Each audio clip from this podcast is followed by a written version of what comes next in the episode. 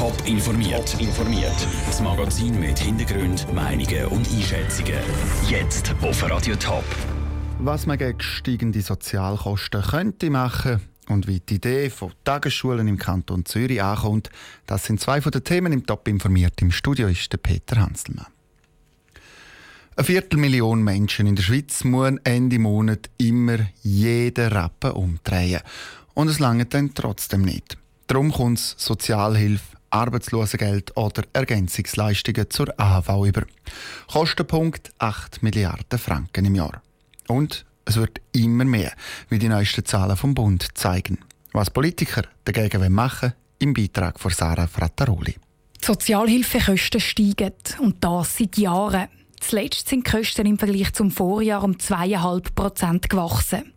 Einerseits kommen immer mehr Menschen Unterstützung von der Sozialhilfe über. Andererseits kommt jeder Sozialhilfeempfänger immer mehr Geld über. Die Thurgauer SVP-Nationalrätin Verena Herzog hat kein Verständnis dafür, dass die Beiträge an die einzelnen Sozialhilfeempfänger wachsen. Es darf einfach nicht sein, und das ist jetzt zum Teil so, dass man mehr am Ende des Monats in der Kasse hat, wenn man Sozialhilfe bekommt, als wenn man arbeiten Also der Ansatz ist ganz sicher zu hoch. Die Beiträge von der Sozialhilfe müssen also gekürzt werden, damit sich das Arbeiten in jedem Fall lohnt, sagt Verena Herzog. Dass sich das Arbeiten nicht für alle lohnt, das findet auch die St. Galler SP-Nationalrätin Barbara Gysi. Daran sind aber nicht hohe Sozialhilfebeiträge schuld, sondern hohe Kosten, zum Beispiel bei der Kinderbetreuung. Dort fordert Barbara Gysi ein Umdenken. Dass man eben zum Beispiel bei Tarifen von Kindertagesstätten wirklich die soziale Situation genügend berücksichtigen tut, also dass man wirklich einkommensabhängige Tarife hat und dass man nicht immer noch mehr Kosten über Gebühren auf Familien abwälzen tut, weil ich denke, das ist effektiv das, was sie dann in die finanziellen Sorgen treibt. Das Kostenwachstum bei der Sozialhilfe geht nämlich nicht nur aufs Konto der Sozialhilfeempfänger im engeren Sinn. Auch Familien, die zusätzliche Unterstützung brauchen, fließen in diese Statistik ein. Der allergrösste Teil der Sozialhilfekosten der tragen aber nochmal andere bei. Und zwar Rentner, die mit der AHV nicht durchkommen. Ergänzungsleistungen zu der AHV und der IV machen fast zwei Drittel der Sozialhilfekosten aus. Der Beitrag von Sarah Frattaroli. Das Kostenwachstum bei der Sozialhilfe das belastet dann vor allem die Kantone und Gemeinden. Die zahlen nämlich gut 80 Prozent von diesen Kosten.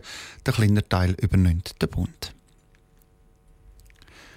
Das Kind am Morgen in die Schule bringen, dann arbeiten und am Abend das Kind wieder abholen. Viele Eltern wünschen sich das. Im Kanton Zürich wird die zuständige Kommission vom Kantonsrat darum das Volksschulgesetz anpassen. So, dass es eben Tagesschulen in allen Gemeinden könnte geben. Andrea Platter. Mit der Änderung des Volksschulgesetzes kommen die Zürcher Gemeinden die Möglichkeit über zum Tagesschulen einrichten. Das heisst, die Kinder haben einen fixen Stundenplan die ganze Woche und Betreuung in der Mittagspause. Für Esther Guyer von den Grünen vom Kanton Zürich ist das schon längst überfällig. Das ist schon lange Zeit, dass man die Tagesschulen kann einrichten an diesen Schulen. Die Schweiz ist ja, ja weit hinher und das ist jetzt mal ein erster guter Schritt. Also wir würden uns mehr Verbindlichkeit wünschen und schauen das als Modell von der Zukunft an für die ganzen Volksschulen. Die Lösung ist für sie darum nicht konsequent genug. Sie sagt, die Kommission sei mutlos. Ähnlich sehen das die CVP, die SP und die AL. Die Gemeinden können nämlich selber entscheiden, wie und ob sie diese Tagesschulen einführen wollen. Und die Eltern von den Gemeinden, die keine Tagesschule anbieten, können ihre Kinder in einer anderen Gemeinde in die Schule schicken. Genau diesen Spielraum braucht es, findet auf der anderen Seite die FDP und die SVP. Eine Pflicht für alle Gemeinden wäre übertrieben, sagt der Peter Preisig von der SVP Zürich das macht Sinn, dass man sich kann anpassen und sich kann arrangieren gegenseitig von Gemeinde zu Gemeinde.